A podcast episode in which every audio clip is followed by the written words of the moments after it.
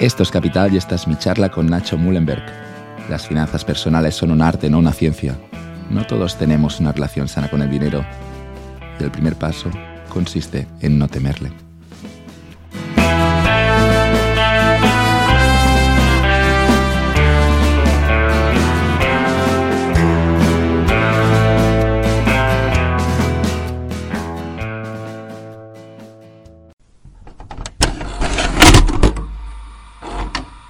Nacho, bienvenido a Capital. ¿Cómo estás? ¿Qué tal, Joan? Un placer estar aquí contigo. Tuviste contra la vanguardia y a mí me llegó un poco el hate en Twitter, ¿no? Ese, titular que sacaron que era tienes el salario que te mereces. Sí, la verdad que, bueno, estuve en, la contra la vanguardia eh, a finales de enero y, ese titular se removió mucha gente, la verdad. Eh, me salieron un montón de cosas interesantes, la gente que supo eh, no quedarse solo con el titular, que es impactante, sino que, ir un poco más allá. Y después otra gente que solo se quedaba con el titular, que me venían con, bueno, respuestas muy populistas, ¿no? Díselo a tal, díselo al otro. Pues eh, creo que yo hablaba de una, de una experiencia mía. Yo en, su momento me acuerdo que yo trabajaba como entrenador de tenis, soy muy fanático del tenis, me dediqué al periodismo de tenis durante muchos años y, trabajaba como entrenador y claro, decía, pero es que yo tengo que ganar más dinero, o sea, yo merezco ganar más dinero. Y después vi alrededor y yo estaba tirando cacahuetes, estaba tirando bolas como cualquier otro, o sea, lo, puede hacer un, cualquiera. Y, realmente me dije a mí mismo, es que tengo el, salario que merezco, o sea, no, no merezco más porque soy totalmente prescindible y lo puede hacer cualquiera. Entonces, no puedo pretender cobrar más si no mejoro mis habilidades, mis capacidades. O sea, tenía el salario que merecía, ¿no? Entonces, bueno, conté esta experiencia y ese fue un gran titular que, que movió mucho a la gente, sí. El titular es buenísimo porque hace que, que corra la noticia. El periodista aquí, Víctor Amela, hace bien su trabajo también le decías al periodista, no sé hasta qué punto, medio en broma, medio en serio, que, que, si quería ganar más, pues que tenía que generar más valor y tenía que también darse una posición para negociar. Y no sé si luego te lo devolvió con ese titular un poco. No, no, no, no. Había algún pique, pero parecía amistoso, al menos leyendo antes. Sí, sí, sí, sí. Una cosa es el escrito, después la otra fue, al final fueron dos horas de conversación que están resumidas en, dos minutos y medio de lectura, más o menos. Eh, el pim pam de la contra de la vanguardia siempre es un formato que funciona bastante así, bueno, eh, muy directo. También me pusieron, te digo, Joan, me pusieron una foto que, hostia, parezco un poco altivo, ¿no? Si no me conocen de nada. Me pusieron coach empresarial, eh, experto en dinero. Ya me dirás tú qué quiere decir experto en dinero. Bueno, en fin, un par de cosas que, que, si no me conoces de nada, para muchos puede ser incluso de, guantazo, pero al final es una realidad, quiero decir, em, si no, es una cuestión de oferta y demanda también. Si yo pienso que, me, que merezco más dinero, ¿por qué no hay alguien que me está ofreciendo más dinero por lo que estoy haciendo. Entonces, e, e, es una cuestión lógica. Y, bueno, iba por ahí el comentario. ¿Por qué crees que tanta gente se lo toma mal? ¿Realmente les pagan mucho menos de lo que ellos creen que deberían ganar? Sí, eh, porque la gente no es, o sea, es mucho más fácil eh, echar ¿no? culpas afuera y responsabilidades fuera antes de que mirar la realidad de, de, cada uno. Y eso, eso jode mucho, eso duele darte cuenta de que en realidad estás ahí en Twitter perdiendo el tiempo, de que en realidad eh, tú no te estás formando, no te estás, no estás aumentando tus habilidades, tus capacidades. Muchas veces es una realidad que tienes el salario que te mereces porque es que no das para más. Y lo digo por experiencia personal. ¿eh? Entonces, eh, yo creo que ha tocado mucha fibra y, e insisto, a, la gente que es más simplista, que no es capaz de hacer un, un, parón, un momento de reflexión y decir, ostras, es que es verdad, es que tal vez me tengo que formar más, es que tal vez hace 10 años que no me reciclo, es que tal vez tengo que tener capacidades o habilidades nuevas para poder ser una persona más valorada, aportar más valor y que me paguen más. Entonces creo que es más fácil quedarse con lo otro, echar, echar ¿no? bilis a través de Twitter y, que la culpa la tenga yo un, un vendehumos y un gurú, ¿no? Bueno, y si te llaman coach, obviamente no, no ayuda mucho, ¿no? No ayuda, no ayuda para nada. Yo soy eh, eh, em, empresario, inversor, comunicador, escritor, pero, hostia, coach empresarial, pues bueno, mira, ¿qué quieres que te diga? No ayuda para nada, pero yo, yo creo también que lo han, lo han jugado muy bien, ¿eh? Víctor ha, jugado muy bien el, poner, el ponerme la foto, el ponerme el titular, el ponerme coach empresarial especialista en enneagrama de dinero. Bueno, tiene, es, es, un, es una ensalada de frutas magnífica para lo que querían, creo yo, que era una viralización muy grande del artículo, al fin y al cabo. Has conseguido de nuevo lo que mucha gente busca, ¿no? Obviamente esa, esa, viralización es buena, pero es muy difícil que hablen de ti, ¿no? Y realmente eso de levantar el amor y también el odio es algo muy complejo de, dar con la tecla correcta. Sí, desde luego, desde luego que hay que, somos muchos los que nos estamos peleando para llamar la atención, ¿no? Aquí está mi podcast, aquí está mi blog, esta es mi newsletter, esta es mi mm, TikTok, que si Reel, que si todos estamos eh, pretendiendo, pretendiendo captar la atención de la gente en muy poco tiempo. Entonces, un titular como tienes el sueldo que te mereces, ostras, es que eso, eso, eso ya remueve. Y mi objetivo en la charla también era remover, incluso remover también al periodista y, ha cumplido la función. Y de hecho, eh, se ha generado muchísimo revuelo por esto, pero también me han salido oportunidades muy buenas. Tú, eres un ejemplo, me has conocido a través de la contra, no conocías nada de mí, me has mandado un mail, estoy aquí. Eh, hostia, esta semana también quedo con el director del IS, imagínate, todo a través de la contra, y un montón de otras cosas que, bueno, que, que, son un escaparate. Eh, el que quiere profundizar va a ir a ver qué más dice este chaval y no se va a quedar solo con un titular. Creo que eso es lo importante también y, y es un ejercicio para gente inteligente también. Ya, para cerrar este tema, ¿qué le pasaba a la foto? La foto del artículo de la contra no fue la foto que me subieron 10 días después de sacar la contra. Me subieron al feed de Instagram con una foto que estoy con, el, con la mano en el, hombro y, una foto mira, con, eh, con el ángulo en contrapicado, digamos, y parezco un dictador. De verdad que me falta solo un, himno y, claro, esa foto es un poco rara, ¿no? Desde la posición en la que está tomada. Entonces, claro, tienes el sueldo que te mereces con esa foto, pues imagínate en Instagram, no sé cuántos comentarios habrá, habrá tenido. Hay un libro de Donald Trump y, Robert Kiyosaki, que es, ya en principio ya suena como una mala idea, pero hay un libro que se llama El toque Midas, lo, tradujeron en español, pero en inglés se llama Why We Want You to Be Rich. ¿Por qué queremos que te hagas rico? Miras la foto de esos dos tipos, a Trump y también a Kiyosaki, y, realmente son cómicos. Es, divertidísima la foto. No, he leído el libro, tampoco tengo intención de hacerlo. Lo podrían llamar algo así como eres pobre porque quieres, ¿no? Y, es verdad que en el caso de, Trump y, de Kiyosaki tienen, tienen gracia y, y, no sé si han vendido mucho también un poco por eso. Why we want you to be rich? ¿Por qué queremos que te hagas rico? Imagino que también están dando con esa misma tecla de, mira, espabilate, todo depende de ti, estas son un poco las, buenas noticias, pero si lo aceptas, obviamente puedes llegar a un sitio mejor. Sí, porque realmente eh, e, este análisis lo hice, ¿no? Cuando era, insisto, entrenador de tenis hace pues ya casi 14 años atrás.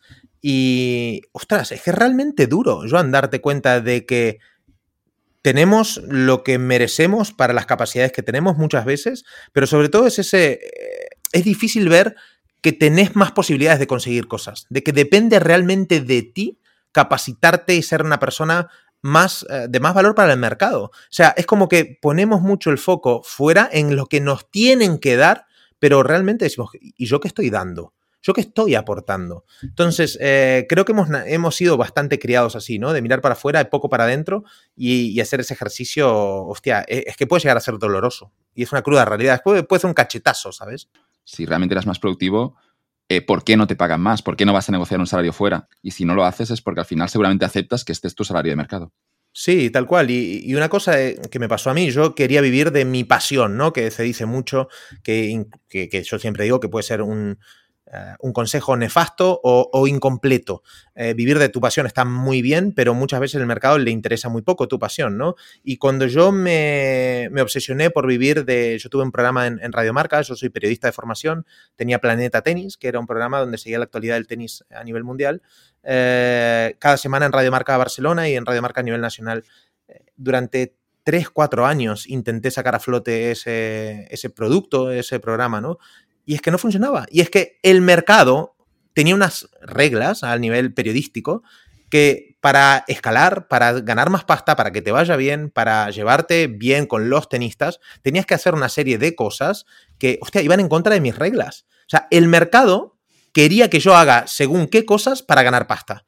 Entonces, si mi mercado no me va a dar, si lo que a mí me apasiona no me va a dar el salario que yo creo que me merezco, pues lamentablemente, para, para mi ego, tengo que Mm, de construirme o construir en otro sector. Y esto es lo que hice. Fui buscando mm, dinero y oportunidades en diferentes sectores. Por eso tengo una marca de ropa, por eso ahora tengo una empresa de formación, por eso escribo, por eso hago podcasting. Pues hago cosas que a mí me permitan tener el estilo de vida que quiero, pero en diferentes sectores. ¿Por qué? Porque he probado que, ostras, es que el mercado periodístico, en este país al menos, tiene unas reglas y yo no era capaz de jugarlas, al contrario, las rompía y por eso tuve, bueno, denuncias y los conflictos que tuve con tantos tenistas. Pero entiendo lógico, ¿no? Frente a una barrera, no, no querer cambiar la realidad a veces, ¿no? Que no sé si a mucha gente le ocurre, ¿no? No es que tengo que persistir, tengo, tengo que incluso cambiar esa industria, ¿no? En tu caso, Nacho, era como, mira, mira, yo lo he intentado, eh, no encajo, voy a hacer otra cosa. Dijiste la palabra que no querías arrastrarte. Claro, es que al final tenés que. Es que tenés que arrastrarte, es que eso es una marioneta. O sea, tenés que ser un altavoz y un relaciones públicas de otros interesados. Y, yo es que no tengo ganas de eso, es que va en contra de mi estilo de vida, va en contra de mi espíritu. Eh, o sea, solo pensarlo y pensar en la cantidad de pavadas y tonterías que tiene que hacer la gente que le va bien dentro del periodismo y ese show que tiene que hacer, ostras, es que no, no voy a pasar por ahí, ¿no? Entonces no me quedo otra, pues me, salgo, mm, intento intenté, ¿no? Idílicamente cuando salís de la carrera y tal, si pues voy a cambiar el, sector del periodismo, que no, que no, que no, que es que tú es que eres una hormiguita luchando contra elefantes, te van a pisotear y tú no vas a cambiar las reglas del juego. Es que esto no es así. Hay unas reglas establecidas. ¿Te gusta? Pues adelante a la que te las saltes tendrás consecuencias, te las harán saber y puedes estar escrachado públicamente. e incluso con denuncias, con denuncias eh, fuertes, ¿no? Entonces, ya está, dije, no, es que no es para mí, gracias y, a por otra cosa. Encontraba un titular hace unos días que decía que solo el 8% de los actores españoles puede vivir de su trabajo. Y yo como economista pensaba, este titular está mal redactado, ¿no? Es, como, hay un 8% de personas que viven del trabajo, de, ser actores en el teatro, en el cine, en la televisión, pero es que el 92% restante el mercado les está diciendo que deberían hacer otra cosa, o, que eso debería ser un hobby, que tú te puedes dedicar a ser actor o actriz, pero que no tiene que ser tu trabajo principal, ¿no? Y la noticia estaba redactada como diciendo, hay muchos actores que no llegan a final de mes. Claro, claro, es que, creo que la vida muchas veces no, nos está hablando, no queremos ver las señales de la vida, no queremos hacer un, análisis de cómo estamos nosotros también, ¿no? Cómo nos desgastamos eh, eh, por vivir de nuestra pasión o por vivir de aquello que en realidad en el mercado no tiene cabida, ¿no? Yo siempre pongo el mismo ejemplo. Imagínate que yo fuera un apasionado de la literatura nigeriana pues si monto una librería de literatura nigeriana en Barcelona, sí, es mi pasión, pero eso, insisto, que es insuficiente muchas veces para tener un negocio rentable.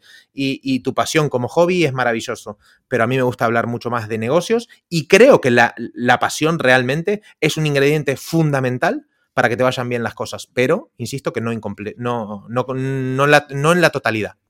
Claro, no, no, cuando, cuando te gusta algo te das una ventaja, pero al mismo tiempo necesitamos una demanda. No, no, yo no puedo, no, puedo quejarme, ¿no? Hay algunos, algunos negocios que dicen, no, no, es que, es que no llegamos, pero, pero es, que, es que hay una señal de que el mercado te está diciendo que no, ese producto, por mucho que tengas pasión, por mucho que le metas las horas, que eso, insisto, es, siempre ayuda y siempre es diferencial, pero luego necesitas también que la gente quiera ese producto, ¿no? Y, y eso he encontrado con muchas personas, ¿no? Ocurrirá que, que, lo negarán en el sentido de, no, no tengo que persistir, tengo que, que seguir persiguiendo mi sueño, ¿no? Y, y, luego, no sé, desde fuera a veces lo ves claro y que, que deberían hacer otra cosa.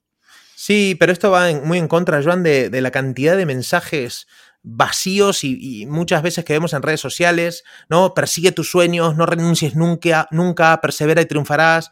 Sí, todo muy bonito, en parte es cierto, pero es que un porcentaje enorme de personas, y, lo conozco mucho por, por, clientes míos, es que se la pega. O sea, yo quebré financieramente por perseguir mis sueños, por no saber cuándo renunciar, ¿no? Era un sueño, pero no estaba preparado, ni sabía las reglas del juego que había en, ese sistema, ¿no? Entonces, creo que señal de sabiduría también es saber cuándo frenar, porque cuánta gente conozco que sigue luchando por sus sueños, persiguiendo, y claro, hostia, se sienten agotados. Es que los ves, están con unas ojeras del carajo, se levantan a las 4 de la mañana porque tienen estrés, ansiedad. Eh, olvidan de prestarle atención a, las relaciones, van perdiendo la familia, las amistades, se obsesionan por un show del futuro cuando cumpla este sueño y también van eh, descuidando al show del presente también, ¿no? Y que puede ser muy frustrante también, constantemente estar en, sensación de lucha, ¿no? Venga, perseguir tus sueños, perseguir. Ya la palabra perseguir es que tiene peso, es que, es que a mí lo noto como una mochila de ladrillos, ¿no? Que tengo en las espaldas. Entonces, incluso personas que por perseguir y, no renunciar a sus sueños pierden completamente los valores como, como personas. Entonces, creo que pasar la acción es uno de los valores más determinantes que hay y es lo que premia a muchas personas, pero saber poner el freno de mano eh, es sinónimo de sabiduría muchas veces. y luego que puedes alcanzar ese sueño de vida y no sé hasta qué punto luego también te decepciona al cabo de poco tiempo, ¿no? Eso del sueño, ¿no? Es que cuando alcance eso, luego seré feliz. Ya vamos a temas de psicología que creo que los dos nos fascinan, pero hasta qué punto, ¿no? Cuando hay mucha expectativa en algo, hasta qué punto luego cuando llegues tampoco, al final, inevitablemente te va a decepcionar. Sí, totalmente. Yo, de hecho, cuando dejé el periodismo, me fui a, vivir a Costa Rica tenía, tuve una oferta, yo, soy de Argentina, hace 20 años que vivo aquí en, España, entre medio viví en Indonesia, volví a Barcelona, me fui a Costa Rica cuando terminé la carrera y, me cansé, persiguiendo eh, el dinero realmente, con una oferta laboral que acá la estaba pasando mal económicamente persiguiendo el dinero y allá conseguí un montón de cosas que pensé que me iban a hacer feliz. Y, lógicamente yo me levantaba a la mañana y de repente ahí me quedé gordo, calvo, se me cayó el pelo, eh, tenía pasta, vivía en la, típica casa, ¿no? De, en un barrio cerrado de Costa Rica, me había comprado mi 4x4 fantástico y digo, ¿y para qué? Si, es que soy, me siento un desgraciado. Yo, yo, me levanto y no sé qué hacer con treinta y poco de años. Es, es que es una desgracia. Y ahí fue cuando dije, a la mierda todo, empiezo otra vez, me vengo a Barcelona, que es donde quiero estar, con quién quiero vivir, con la gente que quiero estar rodeado, y es el estilo de vida que quiero. Pero es que no me sentía contento en un país donde, hostia, o sea, yo estaba en un entorno de gente con la que no me sentía partícipe. Intentar mejorar como, como persona, de, sentirte feliz cuando, hostia, son, palabras muy vacías en realidad, o, muy cliché, pero es que son ciertas. O sea, levantarte de la cama y, poder decidir eh, dónde quieres estar, con quién, eh, eh, con tu familia, con la, en la ciudad en la que quieres, que estés realmente contento e ilusionado por el día que tenés delante, para mí eso es símbolo de, riqueza, como ya lo dice Morgan Housel también en su libro, ¿no? Cómo piensan los ricos yo creo que era Jim Carrey que decía algo así como, me gustaría que todo el mundo fuera rico y famoso como yo. Porque, porque se darían cuenta que, no es la solución, ¿no? Y, en su caso de ser rico y famoso, eso digamos que no soluciona tampoco los problemas de la vida, ¿no? Y hay mucha gente en ese contexto que dice, no, no, es que cuando alcance eso, luego seré feliz. Y tenemos un problema más profundo, que es que no sé cómo lo analizas tú, Nacho, pero en tu caso, tengo que decirte que, te, veo bien, te veo bien aquí ahora, te veo la cara y te veo contento y pero al mismo tiempo, claro, no sé si, hay gente que, eso que decías antes, tan poderoso, que es que hay gente que en su sueño, en su, en su ilusión laboral, a veces eh, termina, termina destrozándose.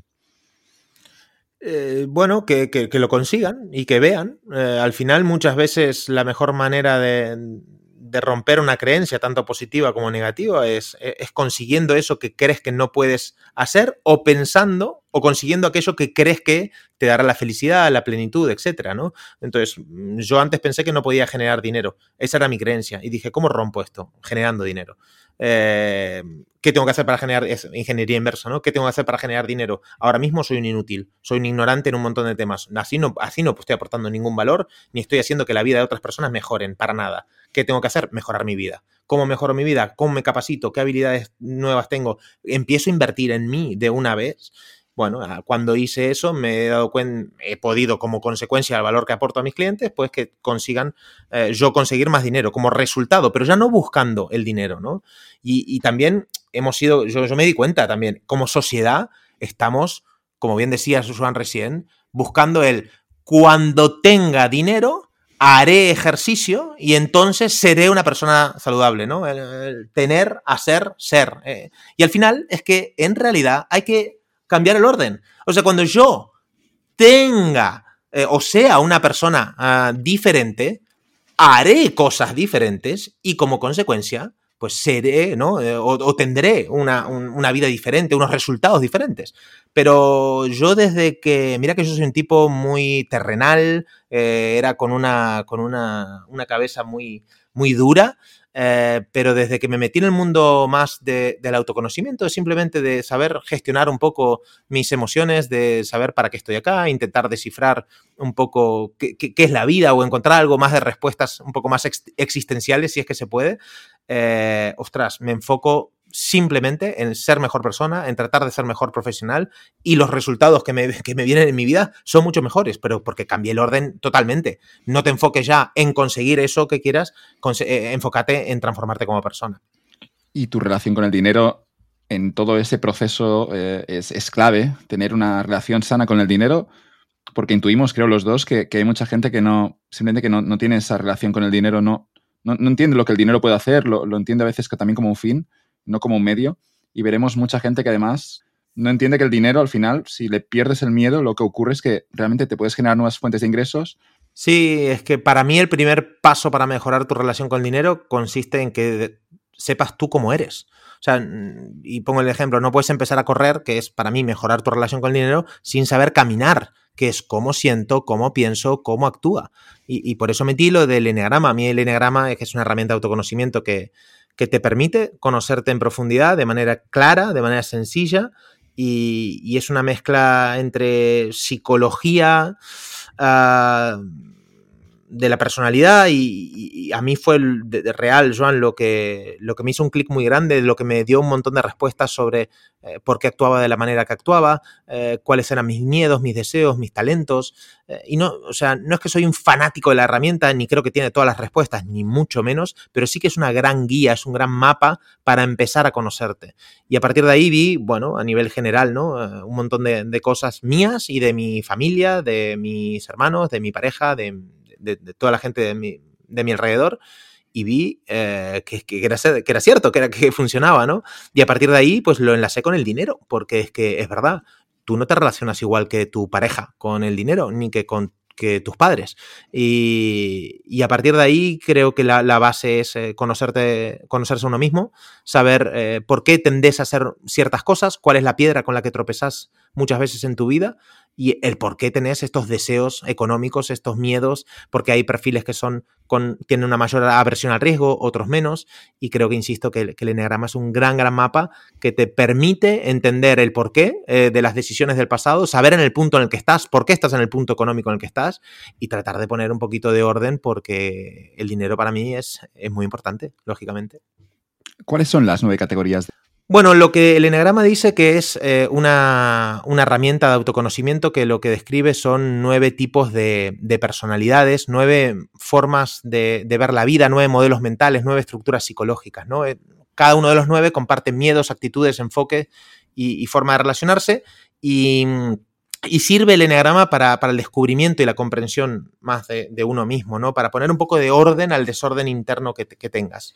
Eh, ¿Qué crees, Juan Joan? ¿Que ir, uno a uno? Sí, era simplemente con. Al final entiendo que no eres uno de los nueve, puedes tener una combinación de varios, ¿no? Y... Sí, exactamente. Eh, hay, nueve perfiles. Uno, por ejemplo, eh, voy a resumirte dos para que veas las diferencias, ¿no? Mi hermano y yo hemos sido criados en la misma familia con las mismas condiciones socioeconómicas, eh, los mismos valores en la misma época y, somos radicalmente opuestos. Pues yo soy un eneatipo que es el 7, que es una. Pues se ponen números para, para entendernos. No es una herramienta para categorizar ni para poner etiquetas, al contrario, es para una herramienta que te ayuda a descubrirte que estás dentro de una caja y para salir de ella, no para meterte, ¿no?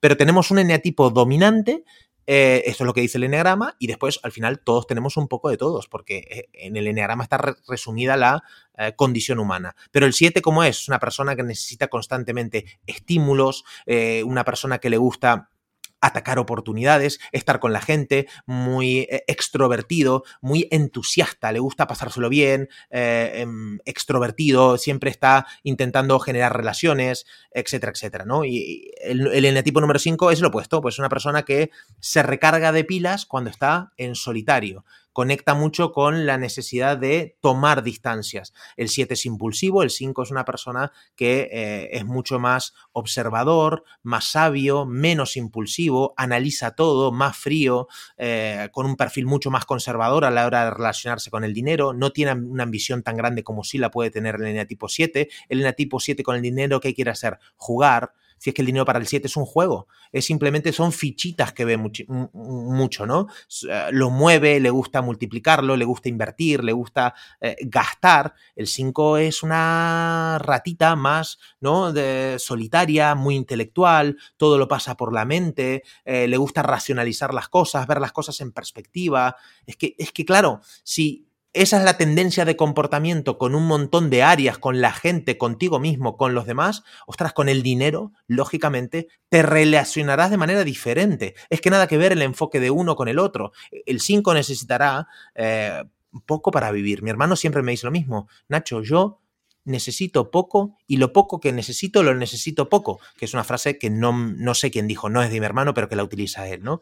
Eh, claro, somos opuestos. Yo quiero jugar, divertirme, crecer, ver el dinero, pues, hostia, como, como un medio para conseguir otras cosas, pero no quedarme en lo básico, ¿no? Entonces, bueno, eh, es una gran herramienta que te permite situarte y entender el porqué de la toma de decisiones de tu vida y por qué estás en el punto económico y emocional muchas veces en el que estás en la actualidad.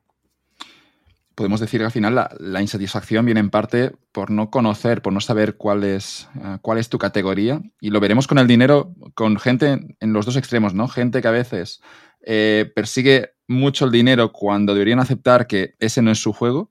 Y veremos también, en ese caso, gente que no sabe parar y que siempre quiere más y más y para ellos nunca será suficiente.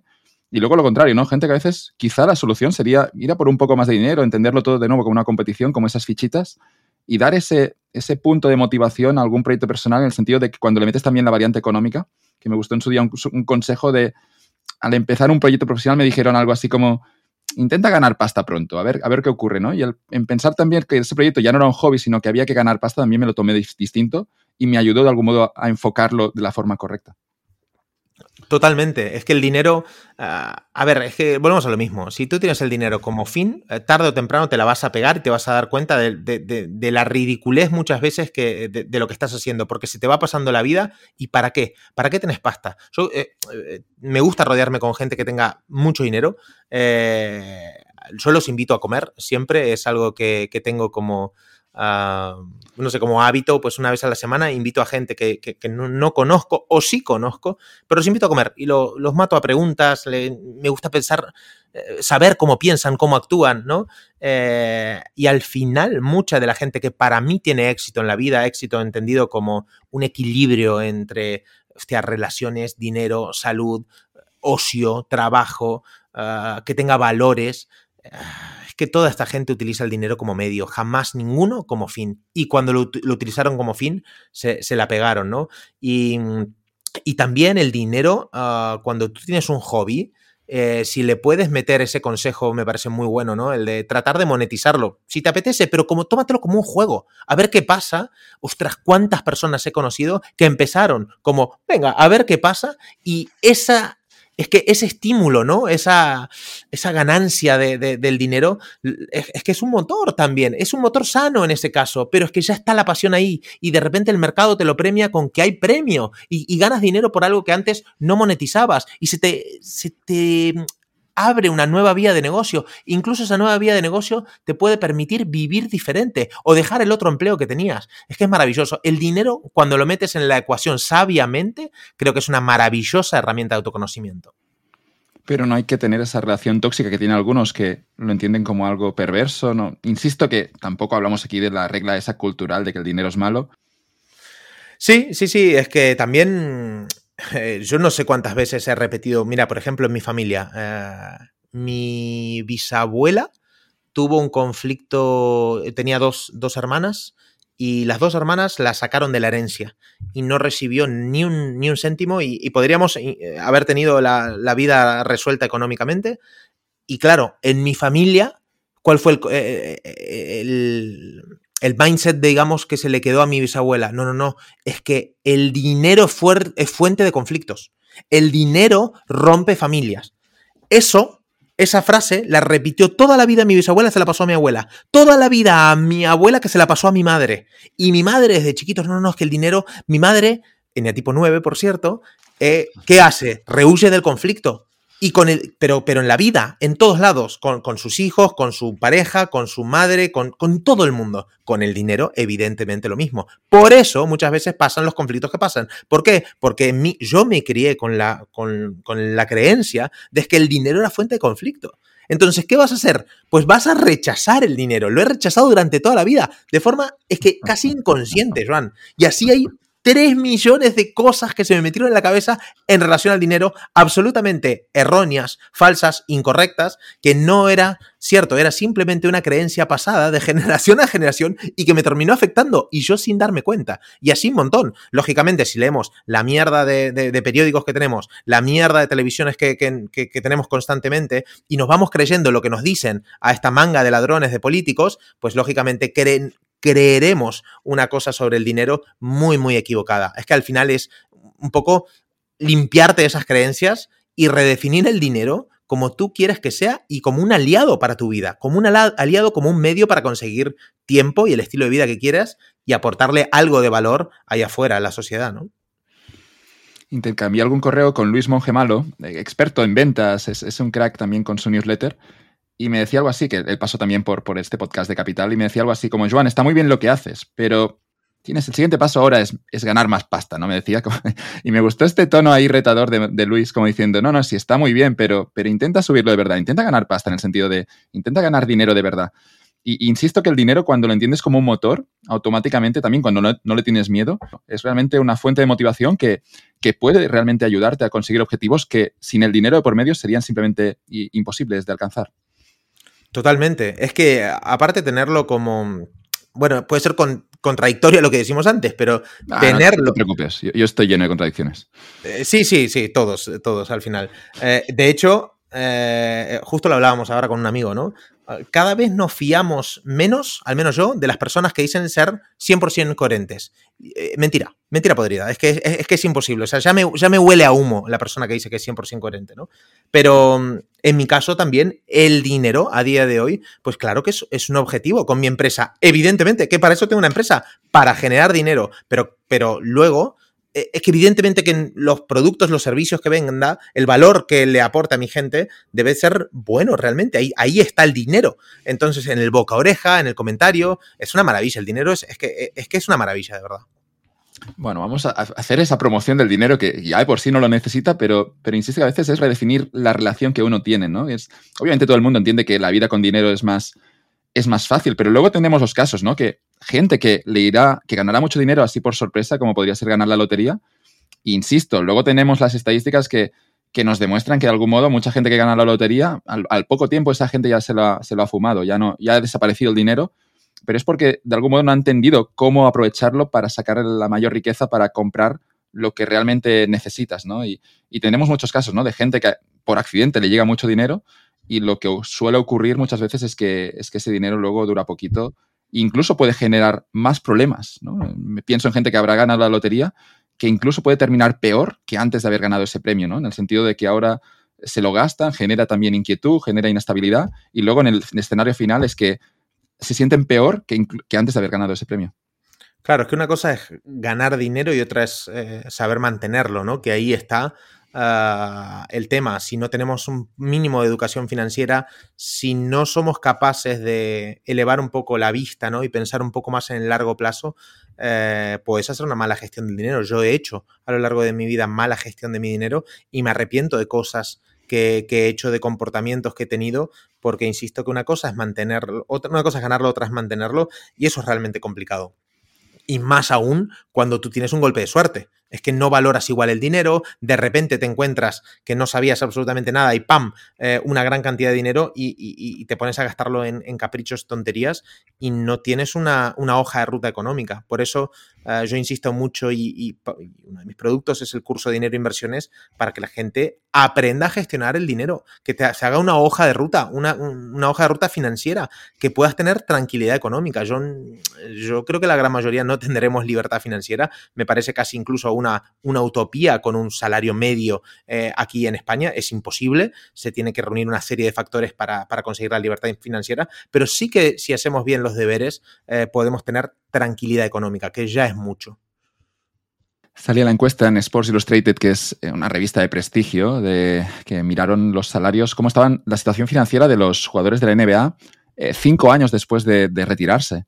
Y encontraron en esa encuesta del año 2009 que el 60% Em, de jugadores de la, que habían pasado por la NBA, el 60% estaban arruinados en el sentido de que ya no tenían ese dinero que les generase rentas, no les quedaba nada y tenían incluso algunos más deudas de las que podían permitirse. Es acojonante, ¿no? El 60% en un contexto como la NBA donde hay gente que puede llegar a ganar millones, pero es que cuando tú no tienes esa buena relación o cuando no entiendes cómo gastar y cómo invertir tu dinero, lo que te encontrarás es que no, no importa cuánto ganes, porque si ganas 10 millones al año, pues incluso también vas a gastar más y vas a arruinarte más pronto, ¿no? Y teníamos ese, yo siempre he encontrado esa encuesta brutal. No, eso es, es tremendo. De hecho, he hablado con, con deportistas y, ya hay clubes que están eh, poniendo asesores económicos a, a, los jugadores, porque es una desgracia. O sea, subir el, el, nivel de vida, el nivel de gastos es muy fácil. Bajarlo eh, ya es más complicado hacer un downgrade, digamos, ¿no? Y, aparte esta gente se acostumbra a ganar mucho dinero, piensan que les van a llegar las oportunidades eh, en un futuro y, no, se dan cuenta que al final la, vida de los futbolistas o deportistas es, es corta y, ostras, eh, ya, se dice mucho, ¿no? Que la...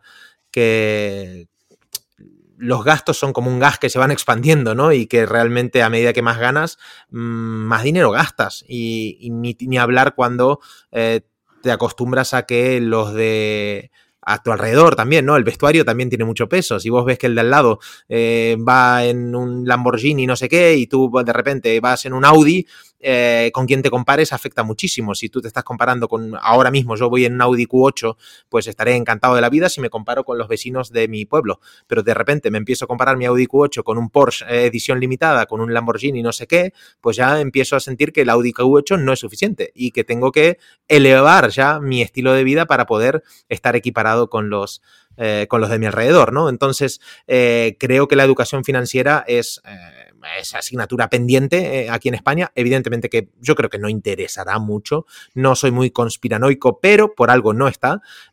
Y para yo, si, si, fuera gestor de un club, dueño de un club, lo metería realmente para hacerle un favor y pensando en el futuro de, de mis jugadores, metería la educación financiera, un gestor que los ayude como, como algo obligatorio incluso. Me gusta resumirlo con esa frase de siempre hay un imbécil con un barco más grande. Y, sí. y, ocurre un poco así, ¿no? Que, es, que incluso siendo millonario siempre, siempre hay alguien que, tiene, que la tiene más larga y, y, y cuando empieza a competir es, es, un juego en el que no puedes ganar, ¿no? Y realmente en eso del barco te puedes dar cuenta que alguien con un, con un barquito pequeñito, incluso que alguien que, que, que, cuando dejas de competir con los otros o dejas de compararte, realmente podrás ser feliz, aunque lo que tengas tú sea pequeñito o aunque no tengas ni el barquito, pero puedas pasear feliz silbando por el muelle. Insisto que tampoco quiero aquí idealizar el hecho de, de no tener el barco, ¿no? Pero lo que quiero decir es que el momento que, que empiezas a compararte, es un juego perdedor, porque es que siempre hay alguien, siempre hay alguien que tiene más que tú. Sí, sí, absolutamente. Y al final también eh, en el libro lo hablo, ¿no? Eh, cuando tenés que saber con quién te comparas y cuáles son las reglas de ese, de ese juego, ¿no? Si te estás comparando con un abogado, por ejemplo, tú no eres abogado y el vecino es abogado, y de repente para firmar un contrato para que le lleguen clientes necesita tal vez un Rolex, un, traje, eh, un Mercedes, eh, irse a comer a restaurantes caros. Fantástico, ese es su juego. Porque evidentemente que si yo estoy a punto de ir a la cárcel, voy a contratar a ese abogado que me, ¿no? que, que, me señale, que juegue un poco el, juego de la señalización, con, con, el Rolex, con el coche, con eh, ese eh, sí, con esa vestimenta, con esa, con esa imagen, que no, no, voy a contratar a otro que me venga con un reloj de Bob Esponja en pantalones cortos y en un Seat Ibiza del 2003 amarillo. Es evidente, pero ese es su estoy, juego. Estoy jugando 20 años de cárcel, joder. no puedo, tengo que ir con el serio.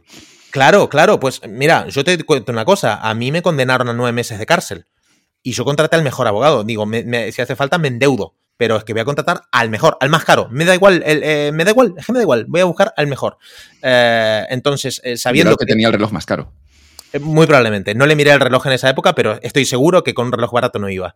Eh, entonces son sus reglas y, y, forman parte de las reglas de su juego, pero yo no tengo que jugar a eso. O sea, competir con mi vecino es que es una tontería. Estás jugando a su juego, tú juega el tuyo, cuál es el que te da más libertad a ti y no te metas en eso, en ese juego de estatus que muchas veces no llevan a nada salía el entrenador del Mallorca, Javier Aguirre, no sé si viste ese vídeo de hace una semanita, dos semanitas, que les recomendaba, luego te lo mando si no, que les recomendaba a sus jugadores, les, hacía aquí de coach financiero. Eh, lo hacía el entrenador del equipo, pero a falta de que el club entienda que para jóvenes de 18 años que empiezan a ganar 500.000, un millón, dos millones de euros a final de año es clave, imprescindible, decías Nacho, que tuvieran ese asesoramiento financiero.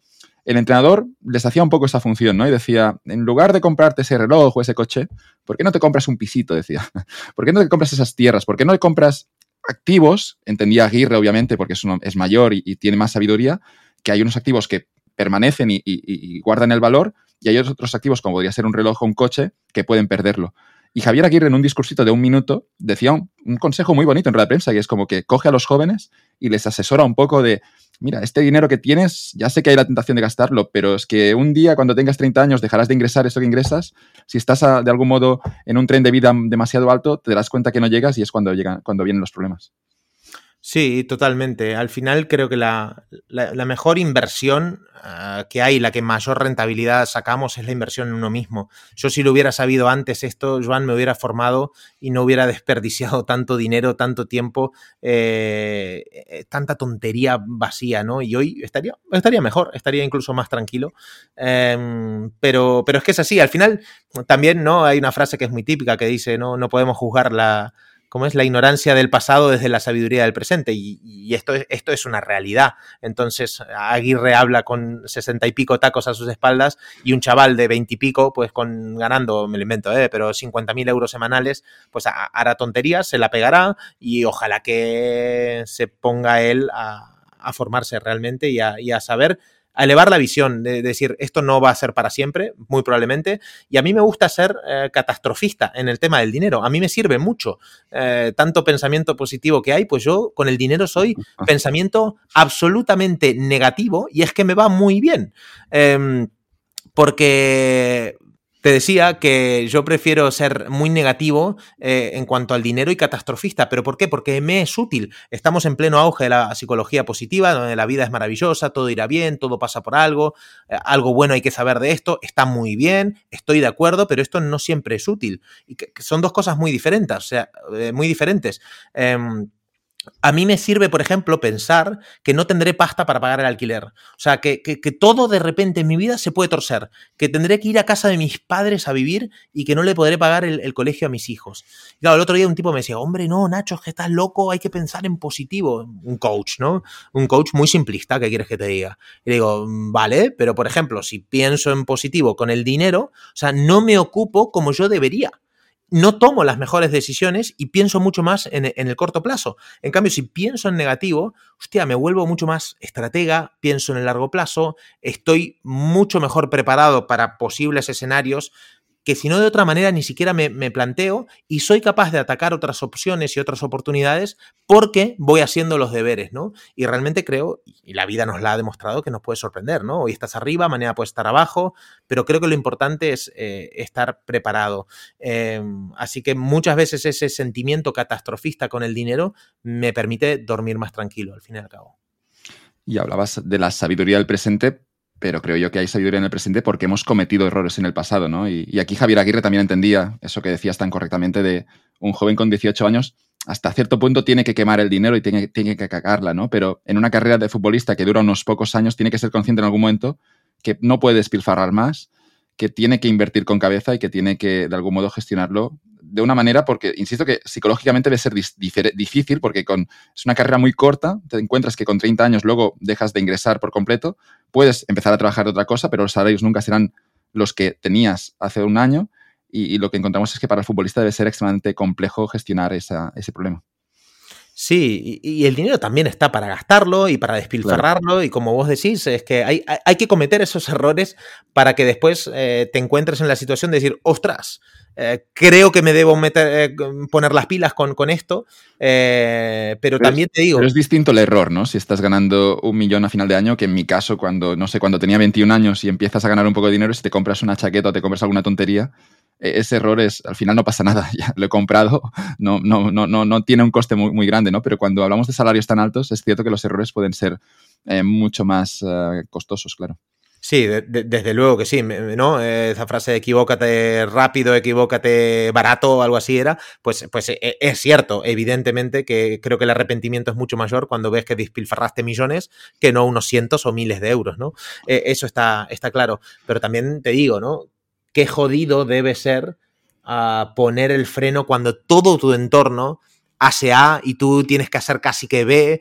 Eh, o sea, volverte con esa volverte empresario y gestor cuando eres un futbolista. Es que ya tienes que pensar como empresario. Es que es otro mindset totalmente diferente al que están acostumbrados. Entonces, salirte del rebaño es complicado y más cuando es gente que muchas veces pues no está del todo formado o que no ha invertido tantas horas en, formación, lógicamente porque tiene un trabajo pues, que le requiere de... Tampoco sé si entrenan tantas horas, ¿eh? hablando de futbolistas, pero... Em, bueno, que donde, donde ponen el foco en otras cosas a los veintipico años, que es normal, que es que yo también eh, lo he hecho, lógicamente. Yo empecé a tomar eh, medidas a mis treinta y pico, o sea que es normal, es un proceso de vida. Había un futbolista en el Barça que se llamaba Ulagué Presas, que, jugó, llegó a jugar la final de Champions de, París. Y, y, tenía una furgoneta. Era, era curioso, porque Ulagué, por sus ideales, también un tipo eh, políticamente posicionado en la extrema izquierda, luego, a la hora de gastar el dinero, tenía suficiente personalidad como para, para, no entrar en ese juego de, los coches. El tipo decía, yo una furgoneta me va mejor, no sé, imagino que luego allí podía meter la bici fácil y podía hacer sus cosas, o podía meter a todos sus amigos, y el tipo iba a entrenar con una furgoneta, era gracioso. Obviamente en el vestuario se reían así un poco en coña de él, pero tenía la suficiente personalidad para, a pesar de que todo el mundo está haciendo lo contrario, yo ir con mi furgoneta y, seguramente a Olaguer le va bien financieramente, en parte porque, porque lo gestionó de forma correcta cuando era futbolista, que es, insisto, algo muy difícil cuando todos a tu alrededor están gastando por encima de, por encima de lo realmente lo que pueden. Sí, siempre me dio mucha curiosidad qué será de la vida de Ulagué, presas. No, no, sabes, ¿no? ¿Qué es ahora? Sí, no, yo creo que es, no sé si, ahora no, no sé si, si es de Sabadell em, y el tipo está involucrado en movimientos políticos no, sé qué estará haciendo. Tiene, tiene ese perfil, insisto, que, políticamente estaba muy posicionado. También hubo una polémica porque llegó a decir que no quería, no quería jugar con la selección española porque no le representaba. Eh, no sé si fue una convocatoria con, Luis Aragonés. Eh, llegó a ir a la convocatoria, luego creo que le expresó que no estaba motivado para jugar. Eso obviamente salió en todos los periódicos. Pero lo que ocurre es que con el Olagué, no sé, no, no, no, sé hasta qué punto, claro, tiene ese perfil más bajo. No, realmente hay un momento en el que dejó de jugar y, y no sé, no sé cómo estará, no sé cómo estará gestionando su vida. Espero que le vaya bien, eso sí. Sí, tiene, tiene pinta de que no habrá cometido tantos errores más típicos de despilfarro como otros futbolistas, ¿no? Eh, yo si tuviera que apostar, creo que, incluso vivirá una vida tranquila económicamente. Te diría eso, ¿eh? No lo sé. Sí, no, ahora, ahora tengo curiosidad para ver artículos de dónde está Olagué, no sé. Bueno, si, nos escucha, si llegase esa entrevista a Olagué, pues nada, mandarle un saludo y simplemente decirle esto, que, felicidades por tener el carácter de cuando todo el mundo está jugando un juego, tú tener aquí, y eso ocurre con futbolistas, pero también nos ocurre a nosotros, ¿no? Podemos decidir de forma consciente no participar en algo y automáticamente guardar el dinero para las cosas que sí son importantes para nosotros. Sí, creo que es una buena entrevista, ¿eh? Ulagué acá en Capital. Sí, sí, yo lo veo, yo, veo que encaja ya aquí, no sé, habrá que buscar el contacto. Y después había otro, me acabo de acordar, hablando de coche y futbolista, eh, el Chacho Coudet, un exjugador que... Este no la tengo controlado. Este, jugó, creo que en el Celta de Vigo, aquí es argentino, y se fue a, River a terminar sus años y claro, por la inseguridad en Argentina, pues iba, todos los futbolistas iban con, con, Audis, BMWs, etcétera, y él iba con un coche de, pero destartalado, no, no me acuerdo cuál era, pero claro, el contexto es diferente, ¿no? Argentina es un país aparte. Y aquí, si vamos con coches y futbolistas, tenemos a Walter Pandiani, uruguayano, que, se compró un camión. Que aquí es un poco también el dinero con que, haces las cosas que a ti te apetece, ¿no? Y Pandiani se compró un camión, era su sueño. Y el tipo ahí iba con el camión al entreno, eh, así todos los respetos para Walter Pandiani, que era, era un, goleador espectacular que jugó, en parte, jugó muchos años en el Deport. Sí, cierto, cierto, cierto. Y es que al final el dinero está para esto, ¿no? Para alguien que se compra un, camión. Yo es que automáticamente ya le respeto, me gana, gana mi admiración, ¿no? Alguien que es suficientemente genuino como para comprarse un camión. Es que, ¿qué coño hace este tío? Pero me encanta, lo encuentro fascinante. Sí, es que el dinero está, está eso, ¿no? Como, como, medio para poder vivir la, vida que quieres y, hostia, si tu pasión es los camiones y haces los deberes, evidentemente eh, me parece maravilloso. Es que, es que está para eso. Sí, y luego, claro, todo eso que decíamos antes del abogado, de las señales, cómo se puede el, juego, cómo los que llegan arriba de todo pueden cambiarlo por completo, ¿no? Y pienso en el vídeo de Shakira y Piqué.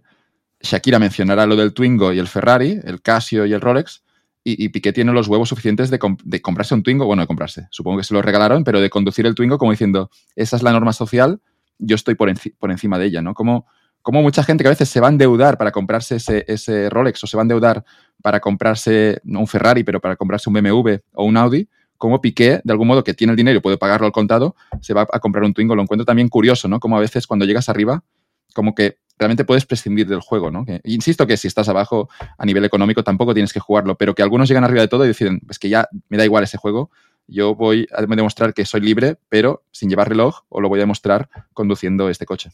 Claro, es que precisamente cuando, cuando, entre comillas, te pasase el juego, te das cuenta de eso, de que estabas metido en un juego y que no tiene sentido seguir ya siguiendo según qué normas porque es que, es que, estás como por encima de eso. Pero yo creo que lo interesante es no, es darse cuenta de eso, no llegando a ser Piqué, porque Piqué, pocos seremos Piqué de acá, ¿no? Eh, es darte cuenta eh, de la vida que estás viviendo ahora. A mí me pasó, Joan, cuando, cuando estaba viviendo en Costa Rica.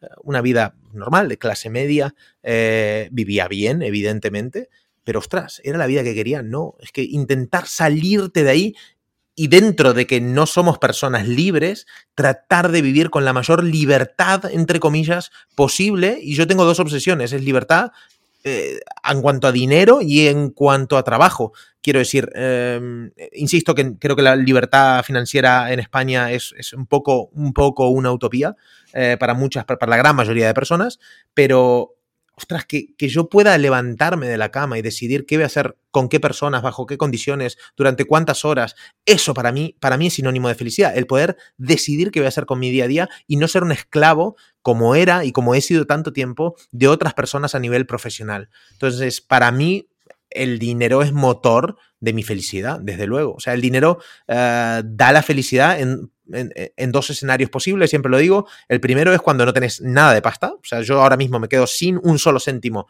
eh, y tengo que irme a la calle, eh, catastrofista otra vez. A mí me das pues mil euros al mes y a mí me hace feliz. ¿Por qué? Porque le estoy dando cobijo, ropa, comida y que esté caliente mi hijo y que pueda sobrevivir mi hijo. A mí me hace feliz. Y creo que el dinero también da la felicidad en un escenario en el que tú estás bien, tú te sientes pleno, te sientes realizado, tu vida está en orden, eh, que, hostia, te levantas de la cama bien contento, que tienes un trabajo que, te llena, que estás bien, que estás completo, estás satisfecho, pues conseguir dinero con tus proyectos, con, eso que te, te, llena el alma, creo que también ahí el dinero también puede ser eh, síntoma de felicidad. Me gustaría hablar del libro. Justo has publicado Dinerograma. Y, yo creo que hay muchas ideas ahora. Bueno, estamos hablando del libro, obviamente, desde hace una hora. Y, estaban saliendo todos los, algunos de los conceptos.